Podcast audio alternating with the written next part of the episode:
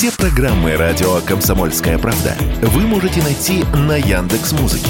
Ищите раздел вашей любимой передачи и подписывайтесь, чтобы не пропустить новый выпуск. Радио КП на Яндекс Музыке. Это удобно, просто и всегда интересно. Что будет? Честный взгляд на 8 июня. За происходящим наблюдают Игорь Виттель и Иван Панкин. О-хо-хо-хо, здравствуйте, друзья, Иван Панкин и Игорь Виттель, мы рады вас приветствовать. Что это такое радостное с утра? А он, мы же на Ютубе сегодня вещаем. Ты так радуешься вражескому Ютубу, что я прям не знаю, как будто мы ждали, вон ВКонтактике люди уже стали появляться, постоянные. Тебе напомни, сколько просмотров у нас было в Ютубе? Да, но тут теперь нам придется заново все начинать, это не факт. Ты знаешь, начинать заново не самое плохое, Ну, на самом хорошо. деле. И не так заново, как многим людям, которые э, живут в Шебекино. Да. Поэтому давай-ка порадуемся тому, что есть. Все на самом деле хорошо. Ну и, соответственно, всем нашим соотечественникам Белгородской области сил и терпения. Ну а мы начинаем наш сегодняшний эфир. Друзья, трансляция, да, сегодня есть в YouTube. Канал называется «Что будет?». Там пока 40 подписчиков. Но я уверен, совсем скоро будет 40 тысяч. Это, конечно, опасно. смотрят в моменте, так что подписчиков Что? 40, а смотрят в моменте вот уже 137 человек собралось. Так, все остальные, почти 100 человек, почему еще не подписались? Ну, давайте подписывайтесь, подписывайтесь в чатике. Совсем скоро начнете писать, я надеюсь, там 5 минут нужно подождать. И, пожалуйста, начинайте писать. Будьте так любезны. Потом в середине, в конце, в середине следующего часа, во время больших перерывов будем отвечать на ваши вопросы. Ну и не забываем, конечно, про ВКонтакте. Группа «Радио Комсомольская правда». Там тоже лучше вступить в группу на всякий случай.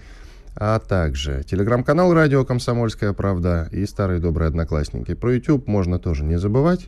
Еще пригодится. Надо только, чтобы руководство этого самого Рутюба не забывало про свои прямые обязанности. Конечно же. И наши телеграм-каналы, если вдруг вы на YouTube не можете найти нашу трансляцию, канал «Что будет?», можете попробовать вбить «Панкин», «Виттель», «Что будет?» в поисковике YouTube. И если не получится, то тогда милости просим в наши телеграм-каналы «Панкин» или «Виттель. Реальность».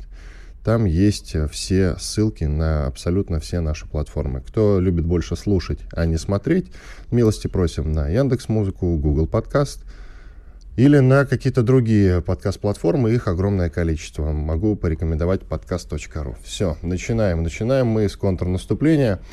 С нами Рогов на связи уже, уточните, коллеги. Пожалуйста, звоните Рогу. Контрнаступление на запорожском направлении. А, ВСУ ночью провели несколько таких попыток на позиции России при поддержке танков и артиллерии.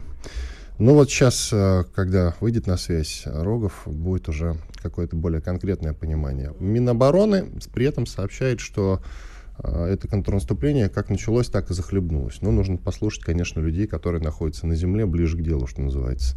Но Они- ни они Рогов, ни то- военкоры не опровергают этого, что захлебнулся. да, Они просто- главный э, среди этих военкоров это, конечно, Сладков. Сладков это авторитетный источник, но тем не менее все-таки пока конкретики никакой конкретной вот, информации у нас по поводу этого контрнаступления нет. Вероятно, что силы противника отошли назад. Пока как-то так. А что там на самом деле происходит, мы пока достоверной информацией не Ну, обладаем. факт тот, что пытаются прорваться везде, где только могут. И это опять все из концепции пытаются прорваться. Накануне Шойгу говорил, что они там где-то пытались прорваться. Понесли огромные потери, порядка трех или там даже больше тысяч. Ну вот и все как бы. Мне и очень этих нравится- попыток периодически э, какое-то количество происходит. Мне очень нравится виртуальная попытка их прорваться в информационной войне. Мы уже с тобой вчера обсуждали, что при- э, интонация западных СМИ немножко поменялась а, по поводу того, кто же все-таки совершил подрыв на Каховской э, ГЭС. Но на самом деле появились уже некоторые э, видеоматериалы, не знаю, как к ним относиться, с э, подводными дронами. С каким подругом? Подвод... А, те, которые Да. с- Да, значит, понял, участвовали э, в этой диверсии. Да, ну вот э, зато как бы под э, дружные вопли западной пропаганды, что Russians did it, неожиданно появляется Сорос и говорит, а следующая цель – Крымский мост. Ну, по-моему, дедушка старый ему все равно, ну, зря так размахивает шашкой. Зеленский там вчера очень сильно плакался, но все равно, по-моему, по-моему, они не скрывают, что они это уже сделали. Ну как не скрывает, официальных заявлений все-таки пока от, э, там, А, они- от, а от ты украинской как- страны нет а вообще. как- Кстати, как даже ты- Пономарев, он агент, и тот молчит. А ты знаешь, у меня есть ощущение, что ему дали там по голове украинские хозяева или вашингтонские. По- После Крымского моста не дали, а сейчас дали. Нет, ну про- просто он в последнее время так уж очень сильно на себя брал все выступления, и, в общем, после истории с бельгийским оружием, поляками и прочим, ему, видимо, дали по голове, сказали, сиди тихо. Ну, по крайней мере... Не в смысле сиди тихо и не делай ничего, а в смысле сиди тихо и не э, выступай по в медиапространстве. А скажем. давай порассуждаем, с чем связана эта осторожность? С тем, что не дают вооружения или с чем? А, значит, Ждут я- какую-то большую партию, вероятно. Я да? по-прежнему настаиваю на том, что у Америки есть некое понимание того, что Украина стала абсолютно неуправляемой. А, не- В плане не только, что Зеленский неуправляем, тут еще можно там порассуждать на эту тему, а в плане того, что Украина сама не контролирует некие свои э, радикальные части, э, движения и так далее, и особенно вот тех, кого там называют запрещенным в России корпусом и прочих, э, и те пошли в разнос. Возможно, что, значит, когда Зеленскому вчера задали вопрос, слушайте, ну это же невыгодно России, типа подрывать. Э, Говорит, да, невыгодно, но они сейчас ничего... Примерно то же самое, что мы говорим про Зеленского. Да, они то же самое говорят. Про нас, да, невыгодно, но уже они в отчаянии, они поэтому, они вот то, они вот все. значит, на самом деле ситуация выглядит так, что, видимо, Зеленский сам не контролирует какие-то радикальные группировки. А Эти радикальные группировки могут сказать Горяну все синим пламенем, зачем мир, в котором нет Украины, и, в общем, вполне себе. Э, Так что ни Европе, ни, э, ни, ни Соединенным Штатам это не нужно. К нам подключается Владимир Рогов, глава движения «Мы вместе с Россией». Владимир Валерьевич, здрасте. Да, здравствуйте. Об обстановке, что там за контрнаступление, о котором все говорят, и в каком статусе оно находится сейчас? Я надеюсь, что в, в статусе отступления или побега. Э, Ну, сейчас она находится в стадии активных действий, боевых действий. Надо понимать, что э, черти вчера поперли днем в м, непосредственно разведку боем на запорожском направлении, то есть сделали все, чтобы понять, э, где же можно им пролезть, где у нас есть слабые позиции. Э, Вчера наши ребята э, отработали лучше всех похвал, то есть затянули в огневые мешки э, немцев, э, нацистов. И, короче, я прошу прощения, я, я сонный, потому что ночь не спал, поэтому немножко могу Все нормально. да, Да, продолжайте. разговаривать. Э, Затянули в э, огневой мешок, была уничтожена, э, было уничтожено несколько групп, бронегрупп с живой силой противника, которые пытались в эту разведку с боем, собственно говоря, в, на запорожском направлении провести. Ничего у них не получилось. Вечером начали масштабную артиллерийскую подготовку. Несколько часов отрабатывали тяжелой артиллерией и ракетными системами залпового огня «Хаймерс», то есть с управляемыми ракетами. Причем ну, били по э, направлению Токмака, то есть били по нашей линии обороны именно в этом направлении.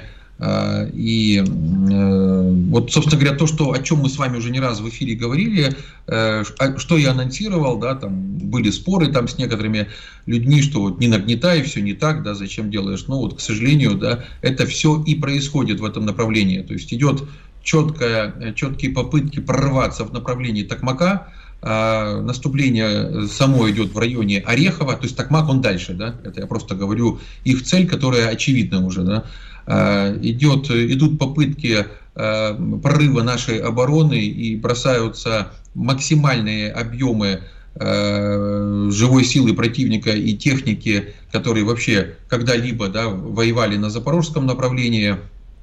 Э, Кстати, интересный момент. э, Использовали Хаймерсы для ударов по окопам. То есть вот, ну, вот вы понимаете, да, как бы э, не совсем корректное сравнение, ну, что было понятно нашим слушателям, зрителям, это как бить из пушки по воробьям, да, то есть по э, живой силе противника бить э, управляемыми ракетами, ну, это надо очень много ракет, вот просто очень много, да, ну, плюс я напомню, что все-таки эти ракеты, каждая из них стоит сотни тысяч долларов, и как бы э, здесь цель другая. была. Здесь цель была деморализировать наших ребят, заставить их бежать, оставить позиции, испугаться и вот добиться прорыва хотя бы на этом узком участке фронта э, южнее, юго-восточнее э, города Орехово. Ну, то есть как раз на участке между Ореховым и Гуляйполем, да, вот о чем мы с вами озвучивали. Промежуточная точка, к которой они стремятся, э, ну, там, вот через населенные пункты Малая Токмачка и Работина, да, и затем уже выходить на оперативный простор в сторону Токмака. Э, но наши ребята не побежали, план э, нацистов э, рухнул сразу. Мало того, что наши ребята не побежали, наши ребята их очень хорошо встретили. Завязался, завязалась целая серия боев, да, то есть с активной огневой позицией, артиллерией, ВКС, ну, в общем, там вот все, все, все горело и все горит, да, в тех объемах, ну, какие только можно себе представить на таком относительно небольшом или узком, да, участке э, фронта. И э, собранность и стойкость наших ребят, плюс минные поля, э, плюс позднее работа артиллерии и авиации э, дала свои результаты. То есть, э, ну, я, я не буду говорить о количестве, но я думаю, речь идет о сотнях просто уничтоженных бандерлогов, ну, э, нацистов, Э, мало того, все они были брошены. Э, вот зрелище было действительно страшное. Корчащиеся люди на технике, около техники, на земле. То есть, ну, масса... Владимир Валерьевич, извините, да. давайте паузу сделаем. Спорткп.ру О спорте, как о жизни. Что будет? Честный взгляд на 8 июня. За происходящим наблюдают Игорь Виттель и Иван Панкин.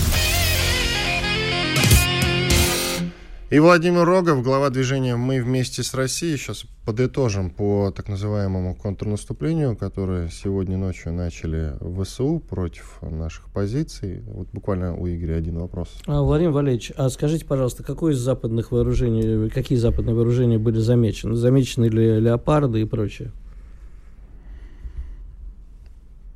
Владимир Валерьевич. Владимир Валерьевич пропал звук. Владимир Алло. Валерьевич. Да, да, сейчас да. мы вас слышим, да. Говорите. А, да.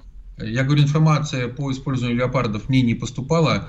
То есть, э, ну, был, было брошено куча техники даже старой, типа Т-64 танков, да, Т-72, ну, понятно, Т-72 это у них основной рабочий танк. А по западным вооружениям масса бронетехники, там, бронетранспортеров, бронированных машин, Хаймерсы, М3 семерки и так далее. Ну, то есть, все то, что было предоставлено за эти 15 месяцев, э, режиму Зеленского э, э, Западом, все это воюет на запорожском направлении. Так вот, ну вот просто поэтапно сказать, то есть вчера накрыли ну, остановили и все их разведки боем, разбили, затянули в огневые мешки. В среднем 70-80% тех, кто выдвигались, были уничтожены. Ну, от, от 1 пятой до максимум трети успели сбежать обратно. Э, э, поздним вечером начали обстреливать, обстреливали наши позиции несколько часов вот в направлении Токмака, да, э, южнее и юго-восточнее Орехова. Затем поперли в атаку. Эта атака была отброшена примерно в 3, в начале 4 они опять отошли и буквально примерно через час, то есть к 4 утра пошли по новой. Э, причем в куда большем объеме, чем, чем до этого. Э, это, кстати, первое э, на моей памяти, ну, может быть, наши зрители и слушатели поправят, но вот не припомню, чтобы были такие объемные э, атаки, ночные атаки, да. Я думаю, это было еще связано с тем, что, э, видно, в их планы входило, что смогут как-то ночью Э, прикрыться от нашей авиации, да, что авиация менее эффективно, наверное, сработает. Другого объяснения нет.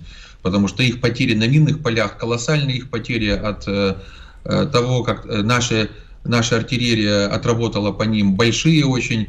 Э, от э, непосредственно работы нашей авиации тоже большие, плюс даже от естественной работы наших птурщиков, которые заптурили там не одну единицу бронетехники, тоже большие. То есть просто не считаются с потерями и кидают волну за волной на убой. Спасибо. Но, а, Спасибо. Да, к сожалению, они добились успехов, ну тут надо обо всем говорить, да, э, оперативных успехов. Одна высота э, под Работиным, ну, Ореховским направлением была взята. Сейчас за нее идут бои и конкретно э, отрабатывает наша артиллерия и наша авиация. Вот в данный момент идет бой за высоту в районе населенного пункта Работина под Ореховым. То есть мы выдавливаем их уже оттуда, получается? Нет, мы не выдавливаем. Они, они вошли, то есть они э, продвинулись и захватили, э, заняли одну высоту. То есть вот, вот примерно в начале шестого, да, то есть они эту высоту взяли на, на, э, под Ореховым в направлении Токмака. Сейчас идет бой за эту высоту. То есть ну, логика их действий простая. Взять высоты, с высоты обстреливать дальше,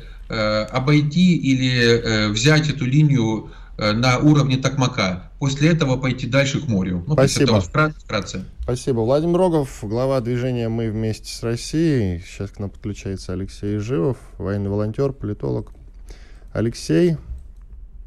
Да, доброе утро. Здравствуйте, Алексей, здравствуйте. Всем э, я рекомендую подписаться на него в Телеграме. Канал Живов Z называется.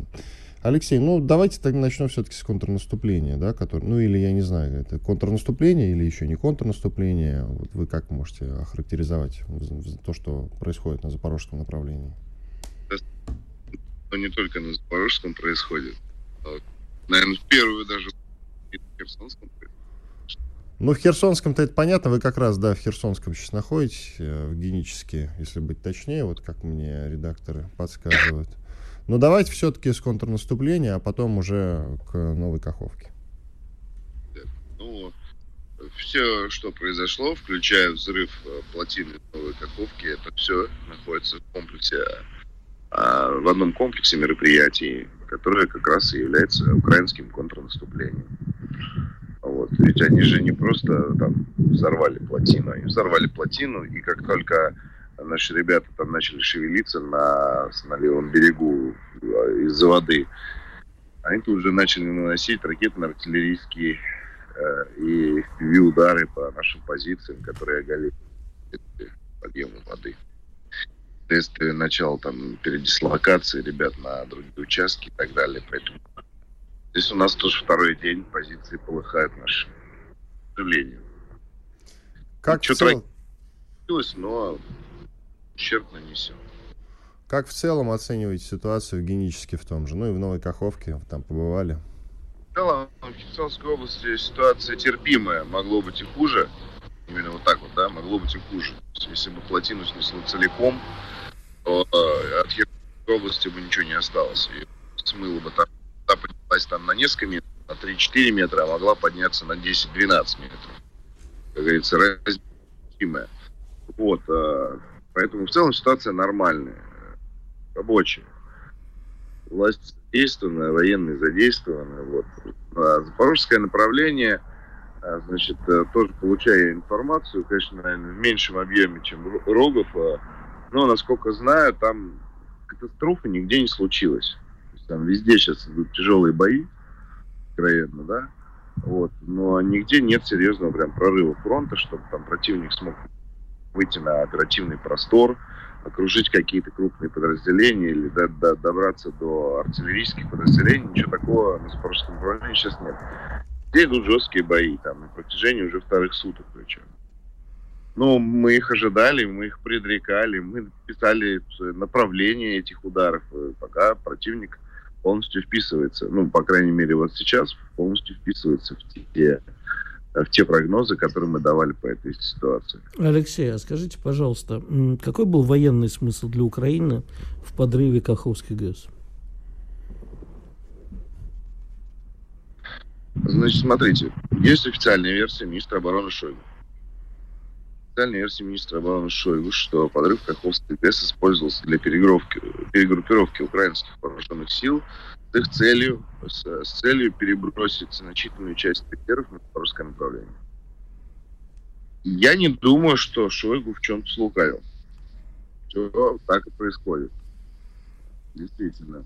Значит, украинские подразделения частично перебрасываются на, чтобы усилить наступление в районе Запорожья и, возможно, попытаться, значит, э, десантную операцию в Энергодаре провести через э, Каховское водохранилище. Возможно они пойдут. Вот. Плюс есть еще вероятность того, что Запорожье это вообще все-таки еще отвлекающий даже удар. А основной удар придется где-то в другом месте. Если это так, то, соответственно, что-то должно там, в Донецкой или Луганской области основной удар может произойти. То есть Запорожье это вообще отвлекающий маневр? Есть вероятность. Отвлекающий удар. Ну, да, отвлекающий удар. Э, основного удара мы еще, может быть, не видели даже. Угу. Плюс э, в этом же общем ключе мы видим э, и там ситуацию в Белгородской области. Еще раз по поводу Каховской ГЭС. Смотрите, значит, они нанесли э, этим потоком колоссальный урон Херсонской области, нашей стране. Э, это раз. Два.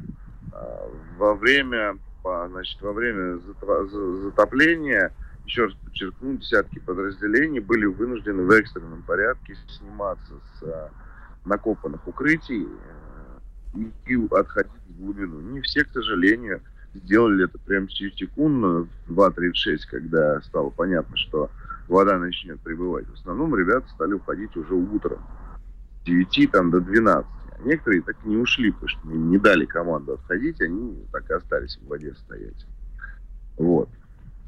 Соответственно, все это время ВСУшники ну, активно этим пользовались, я еще раз подчеркну, и, и били по позициям наших сил вот от Новой Каховки до э, Кинбургской косы.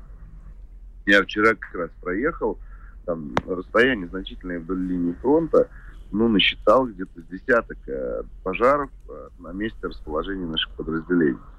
В том числе доехал до некоторых своих друзей, э, пытаюсь узнать, в, каком они состоянии, но выяснилось, что там там ребят, в том числе, там, знаете, светок снимали, там, они там на деревьях уже сидели, что затопило позиции, за ними там приезжали на машинах, припл- приплывали на лодках, в итоге там утопили несколько волонтерских машин, спасая ребят.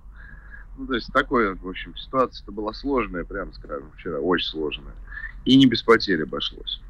Есть, к сожалению, потери среди наших вооруженных сил. Они пока не говорят, но они есть не все пережили это значит, топление. Поэтому а, плюс они еще в тыл начали наносить ракетные удары ракетами типа Shadow Storm по, ну, там, по всяким разным элитным подразделениям наших вооруженных сил, не типовым. Вот. Не без успеха. Ну, тоже, опять же, без катастроф. Да, то есть вот таких вот историй, как было в прошлом году, когда вес, поздней весной там они начали использовать ракеты Хаймарсы, мы начали нести чудовищные просто потери там в штабах, а, в технике, в людях. Вот этого всего уже, слава богу, нет. Все-таки научились по-другому. Алексей, давайте уйдем на перерыв. Оставайтесь с нами. Через 4 минуты продолжим. Алексей Живов с нами, военный волонтер и политолог. Радио «Комсомольская правда». Срочно о важном. Что будет? Честный взгляд на 8 июня. За происходящим наблюдают Игорь Виттель и Иван Панкин. Иван Панкин, Игорь Виттель, мы продолжаем. Сегодня у нас хорошие новости, в том смысле, что трансляции идут везде, не только на Рутюбе, ВКонтакте, в Телеграме, а еще и в Ютьюбе мы вернулись, надеюсь, э, надолго. А там посмотрим, как будет. И с нами беседует по-прежнему Алексей Живов, политолог, военный волонтер. Вы можете найти его в Телеграме, его канал называется Живов Z. Алексей, давайте подытожим по этому контрнаступлению, если это можно все-таки назвать контрнаступление, вы обозначили в самом начале, что и Каховка, и то, что сейчас в Запорожье происходит, это все часть украинского контрнаступления. А что касается Белгорода, например, за Белгород стоит переживать, как думаете? Именно я за дум... город, именно за город. Я думаю, за любой населенный пункт, э, на который наступают украинские подразделения, стоит переживать. И стоит предпринимать э, все необходимые связанные с, конститу... с Конституцией нашей страны усилия, чтобы защитить эти города. Пока это вопрос, по-моему, открытый. Потому что ну, в, в ореол войны втянули целый, целый регион, как минимум весь его юг. И Шебекино, пустующий ныне город, который ежедневно подвергается сотням ударов, превратился, по сути, в Донецк. Нет, Конечно. нет, не в Донецк все-таки. Ну, не нет, подождите. Донецк. По Шебекино один день было выпущено там по Шебекино и пригородам 700, 700 выстрелов. Да, да. Да, я... и по Донецку не так, не, такие, не так много бьют. Так я и говорю, что в Шебекино все куда сложнее. По Донецку и бывает, что поменьше бьют. То есть вот эту ситуацию надо купировать. Не, не, не, не, не то, что в смысле, что давайте посидим, потерпим, подождем, вдруг само рассосется после американских выборов в 2024 году. Нет, эта ситуация вообще никого не устраивает нигде. Надо, значит, формировать какие-то резервы э, Минобороны. Естественно, это надо не с фронта оттягивать, не с, э, так сказать, пожароопасных направлений, не с Донецка, не с Луганска, где также могут быть э, удары, в том числе и основной удар украинских вооруженных сил нанесен. Значит, надо подтягивать резервы значит, из глубины страны, из учебных тренировочных лагерей. Резервы эти у Минобороны есть, все необходимые. Все Авито забито, значит, забито списанной с Росрезерва техникой разнообразной, специальной. Э, я думаю, 2-3 рейда ФСБ и значит, копилка Минобороны пополнится там, тысячами единиц э, техники от э, траншей копателей до современных танков все это можно сделать, но в любом случае, не знаю, как, как хотите, а Шебекин надо защищать. Там есть местные теробороны, несколько тысяч мужиков, которые готовы взять оружие в руки и защищать свой регион. Но им там, не знаю, на момент последнего вторжения им не выдали просто оружие. Да, я видел, я же был в Шебекино, я их видел. Потерялись в этих а, бюрократических процедурах. Вообще, честно говоря, я в последние месяцы столкнулся с российской бюрократией тоже по, по своей части. Это какая-то катастрофа. Это просто катастрофа. Уже в нескольких частях. Вы знаете, по, по работе столкнулся и пытаясь дочку положить на простейшую операцию, которая длится 15 минут на гландах. Я, я понял, что если такая бюрократия везде, то я понимаю, почему у нас ничего не получается. Мы это э, государство справок. Государство справок и отписок. Просто невозможно преодолеть эту бюрократическую стену, когда каждый значит, забрался на свой холмик, обложился миллионом справок, законов, постановлений, и все, что делает, это отписывает все от всех, отбиваясь защищая свою позицию, э, значит, административную, но в таких условиях невозможно работать. Они, эта структура, система не создана для того, чтобы добиваться результата. Она создана, чтобы защищать отдельные субъекты, которые в ней присутствуют. Давайте менять эти подходы, ну, потому что с такой бюрократией нельзя выиграть э, войну против НАТО. А все наши ведущие политики, от, Дмитрия, от Владимира Путина, Дмитрия Медведева, да, не знаю, Владимира Рогова и Владимира Сальда, много Владимиров, да, вот, а, все говорят о том, что у нас там а, идет, ну, по сути, война с НАТО. Не объявленная, а то, а то и даже и объявленная. Ну, ребят, если мы с таким серьезным противником схлестнулись, то здесь надо системные вопросы решать. А Шебекина надо защитить. Не знаю как, но это надо сделать. Почему-то надо сделать срочно. Там, я не знаю, надо, значит, опять призывать Евгений Пригожин с ЧВК «Вагнер». Тем более, что он сам уже неоднократно изъявлял желание, значит, защитить э, Шебекинский городской округ, даже чуть ли не взять Харьков. Давайте подтягивать все силы, которые у нас есть, на ситуацию, когда там украинцы катаются на танках э, по нашим э, регионам, южным надо пресекать в, в корне. Это очень сильно, это очень сильно подрывает легитимность государственной власти. Спасибо. Это Спасибо. Алексей Живов, военный волонтер, политолог. Вы найд... можете найти его в телеграм-канале Живов Z. Как защитить э, Шибикина? Сейчас поговорим с Романом Сапаньковым, известным военным журналистом. Роман, приветствуем вас. А, Иван Игорь, здравствуйте. Есть мысли какие-то? Как действительно? Почему не можем? Как защитить Шебекина? Пожалуйста. Ну, самое, так, э, не знаю, мой друг и коллега, который до этого выступал, говорили об этом, но Шебекина, точнее, Новая Толожанка, это прям граница с э, бывшей Украиной. Да, да, да. Я был там и в Щетиновке, я смотрел на эти холмы, и можно буквально рукой до них дотянуться. Вот если смотреть, кажется, что можно рукой их потрогать. Там, не знаю, полчаса ходу, и уже за этим холмом от Щетиновки, это как раз вот то, один из э, городков Белгородской области, мне показалось, вот полчаса ходу, взбираешься на этот холм, и ты на Украине. Вот. Да, да. И, а в свою очередь Новая Толожанка, это сколько, 20 минут, да, где-то э, входа до Белгорода. В ней не был, в ней коллеги мои побывали, их обстреляли там. Да, она совсем mm-hmm. близко тоже. Да, да, я читал репортаж, что очень вовремя он был выпущен, и спасибо огромное коллегам, что они там побывали, потому что информационный вакуум, который возник, как вокруг него резвились э, эти э, уроды, поэтому... Так они же потом сообщали, что под их контролем пришлось Гладкову выложить видео, на котором он гуляет по Новой Таволжанке и говорит, что врага нет, врага тут нет, все. Вот. Да, да. Э, по поводу как защитить, э, смотрите, они сконцентрировали э, ну, не резервы, но ударные обученные подразделения, переброшенные с других участков фронта, и, соответственно, ударили по нашим подразделениям, которые э, стойко держались, я на связи с ребятами оттуда, то есть у них боевой дух, естественно, на высоте, и все, ну, опыта боевого на тот момент не было. И против них э, получилось, что сконцентрировали подразделения профессионалов, которые, в том числе польских наемников, которые засветились на видео, и м, такой получился э, под это, против э, них начали перекидывать профессиональные обученные части. Там, подраздел, номера подразделений не буду называть, но действительно перекинули больших профессионалов. Мы сразу по результатам видим, что э, энтузиазм противника резко спал на том участке. Поэтому, отвечая на ваш вопрос, что нужно делать? То есть нужно разведкой выявлять сосредоточение противника. Тем более, что вот конкретно что э, резервы с Харьковской объездной перекидываются, сообщил э, Евгений Поддубный, если не ошибаюсь, это было как бы не начало мая, когда на него тогда много накинулось.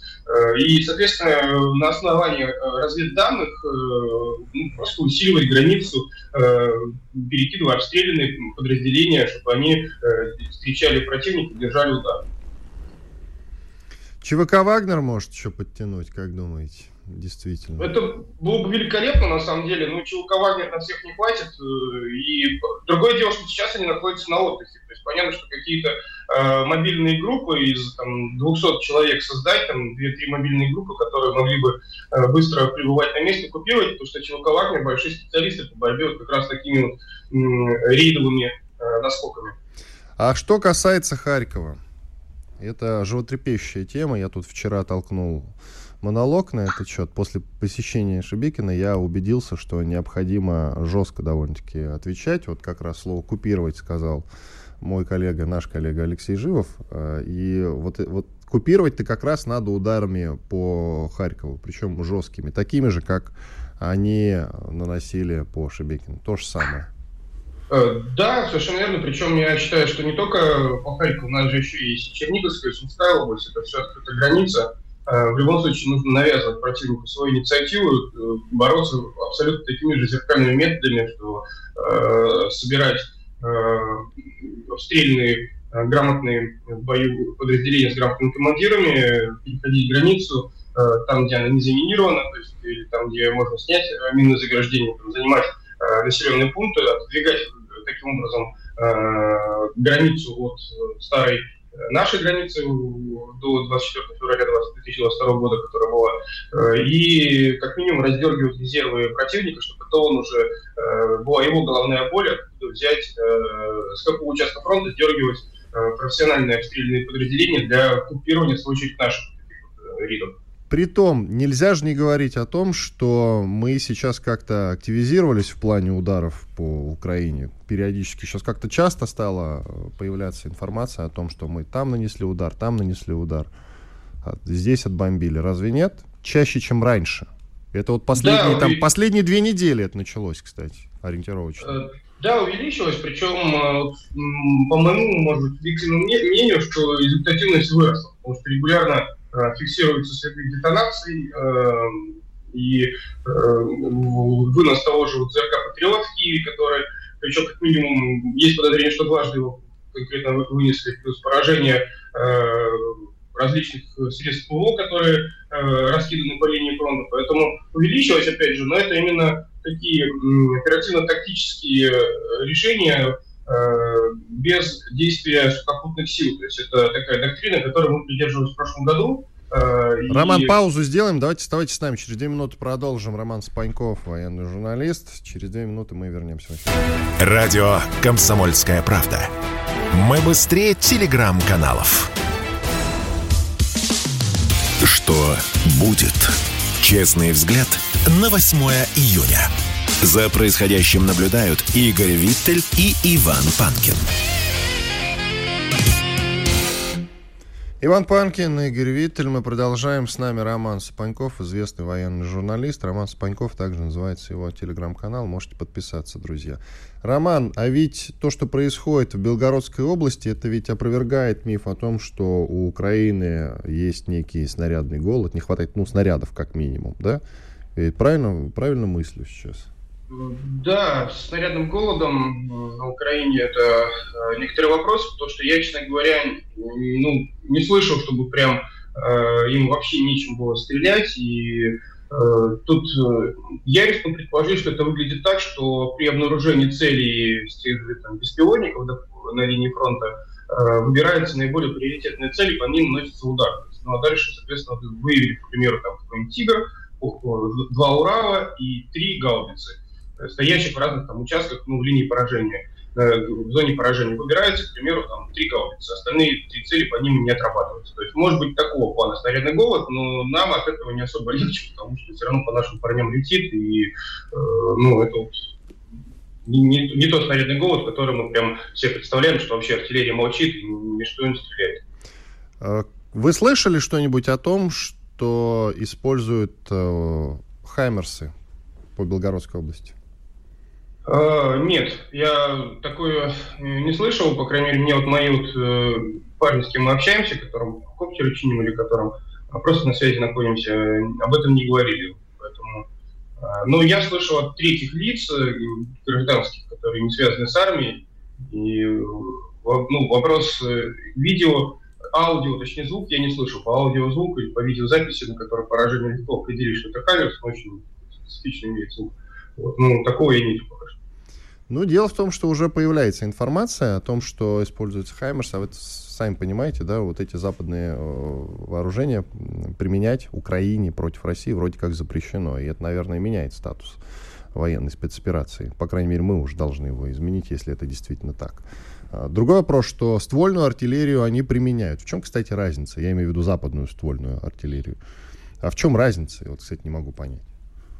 Да, на самом деле ни в чем. Это натовское или иностранное вооружение, которое бьет по территории России в границе до 22 февраля, поэтому э, нам должно быть все равно. Плюс по Хаммерсону я уверен, что просто еще могла э, не прийти информация, потому что по всей линии, э, где ведутся обстрелы, там в первую очередь исчезает связь. То есть, я не знаю, это случайно как происходит, или специально удары по узлам связи, или вышка проходит по кабелям. Вот, поэтому я думаю, что информация будет подтягиваться, просто она идет с временным лагом 2-3 дня. Э, я думаю, что все еще узнаем. Спасибо большое. Роман Спаньков, известный военный журналист. Подпишитесь на него в Телеграме. Роман Спаньков, так и называется его канал. Благодарим. Ну что, Игорь, давай на двоих разыграем эту партию в финале этого часа. Давай. Значит, э, контрнаступление официально заявляем. Контрнаступление Украины. Вот этот сериал, я имею в виду, э, под названием «Начало контрнаступления Украины», официально считаем открытым. Мы его несколько раз уже официально объявляли. Нет, открытым. нет, нет. Все, вот сегодня официально открываем ленточку, перерезаем, все. То есть мы в этой началось. студии для себя решаем, контрнаступление началось. Да. Окей, И хорошо, для всех тогда. обозначаем, что мы уже не будем говорить про то, что вот они обещают контр... контр... Дело в том, что Данилов, который глава э, СНБО, службы национальной безопасности, кажется, он так расшифровывается, угу. да, вчера говорил, контрнаступление еще не началось, когда оно начнется, вы все об этом узнаете. Ну, Зеленский это? вчера тоже сказал, э, россияне узнают, и усмехнулся. Я видел транскриптуру. Мы усмехнемся или он усмехнулся? Он усмехнулся, ну, а россияне типа узнают. Слушай, а, ну хорошо, давай считать, что оно началось. Что это меняет? Это меняет наши отношения и подход. Да, как? Наши отношения с тобой, как минимум, ну и на, у наших слушателей. И подход э, нашего руководства должно измениться. Да, подход нашего руководства по-прежнему. Мы никуда не спешим, мы перемалываем. Насколько я понимаю. Вот этих, кстати, новостей после Артемовска по поводу «мы никуда не спешим, мы перемалываем» я не слышал. А новостей мы и так не слышим. У нас есть заявление э, в основном двух людей Коношенкова, который зачитывает сводки, из которых нет ни эмоциональной окраски, ни каких-то вот намеков, что мы заставляем. Ты хотел бы, чтобы он это как театрально? Нет, я просто... Нет, ну я констати... констатирую... Два танка Сколько мы разбили! Так Неплохо было бы. Не надо. Неплохо Не было надо, бы. Я, не знаешь, надо. у нас есть некоторые истеричные военкоры, вот им надо пору- поручить читать. Нет, э, а как Левитан, он Или не как умеет. этот самый любимый украинский теледиктор, который э, Арестович, вот, который с таким вот шепотком вот это все рассказывает. Я могу, кстати. Не А, надо. Так вот, а второе это как бы заявление в основном пресс-секретаря нашего президента, который говорит, что выражаем глубокую озабоченность, оставляем за собой право.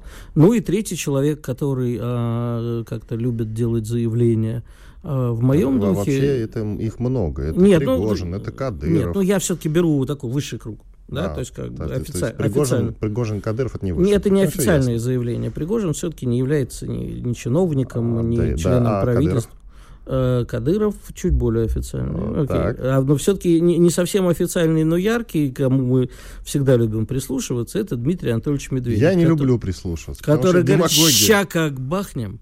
Вот, и ничего в их речах, естественно, не изменилось и не изменится. А тактика, я, как, как я понимаю, с того, что отсюда, конечно, из студии нифига не видно, но вот ты там побывал, военкоры на за ленточкой сейчас, мы знаем, да, э, вроде ничего не изменилось, продолжают перемалывать. То есть наша тактика такая. Нет, на самом деле изменилось. Начали а, буквально уничтожать российский Послушай, город. Так для что не меня- не, в нашу пользу изменилось. Для меня самое важное заявление, э, которое прозвучало вчера, о чем мы с тобой неоднократно предупреждали наших слушателей.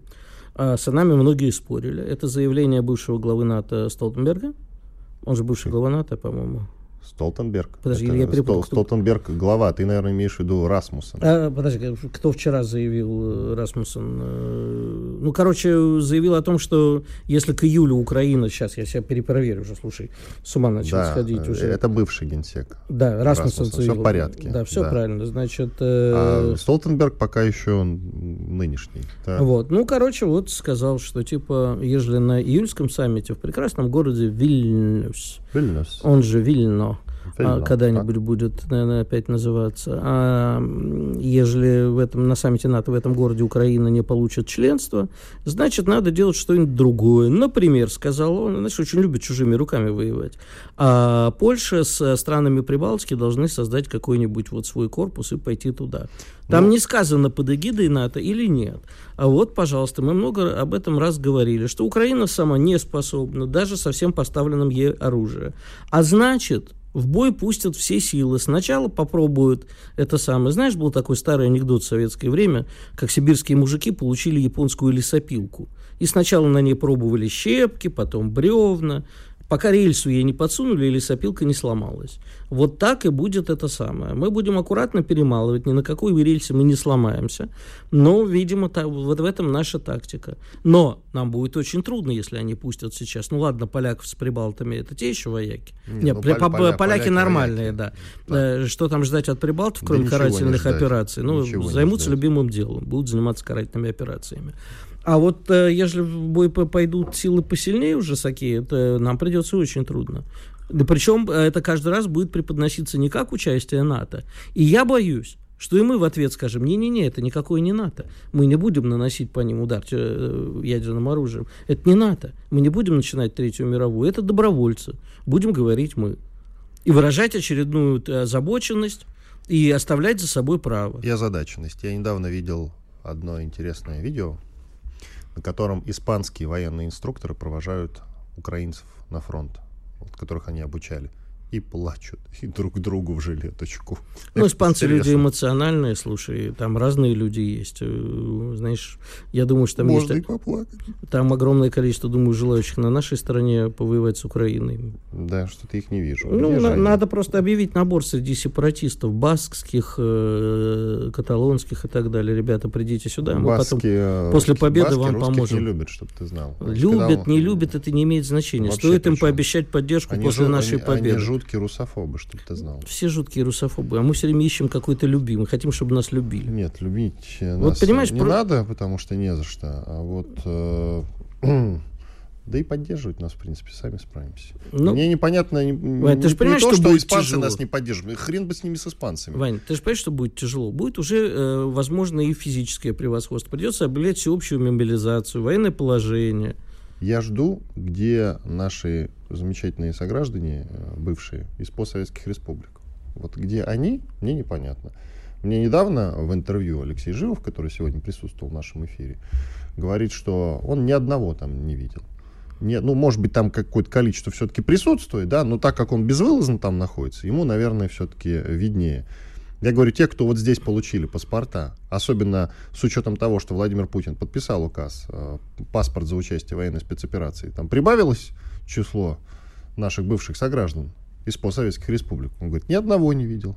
А вот это меня волнует куда больше. А знаешь, что нужно сделать? Нужно отправить сейчас все, э, задействовать все милицейские части, находящиеся в Москве, пройтись по улицам, взять всех дворников, таксистов, не спрашивая, отправить на фронт.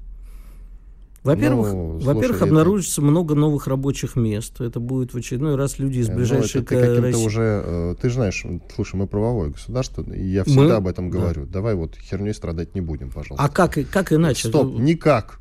То есть мы будем по-прежнему... Мы должны все-таки находиться в правовом поле. Я всегда на этом настаиваю, Игорь. Ты же, ты же знаешь, всегда.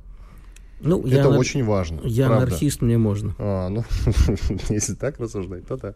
Иван Панкин, Игорь Виттель. Мы сейчас уходим на большой перерыв. Ответим на ваши вопросы в YouTube. Через пять минут вернемся. Оставайтесь с нами. Чтобы получать еще больше информации и эксклюзивных материалов, присоединяйтесь к радио «Комсомольская правда» в соцсетях. В отечественных социальных сетях. Смотрите новые выпуски на Рутьюбе, читайте телеграм-канал, добавляйтесь в друзья ВКонтакте, подписывайтесь, смотрите и слушайте. Радио «Комсомольская правда». Самая оперативная и проверенная информация в эфире и соцсетях.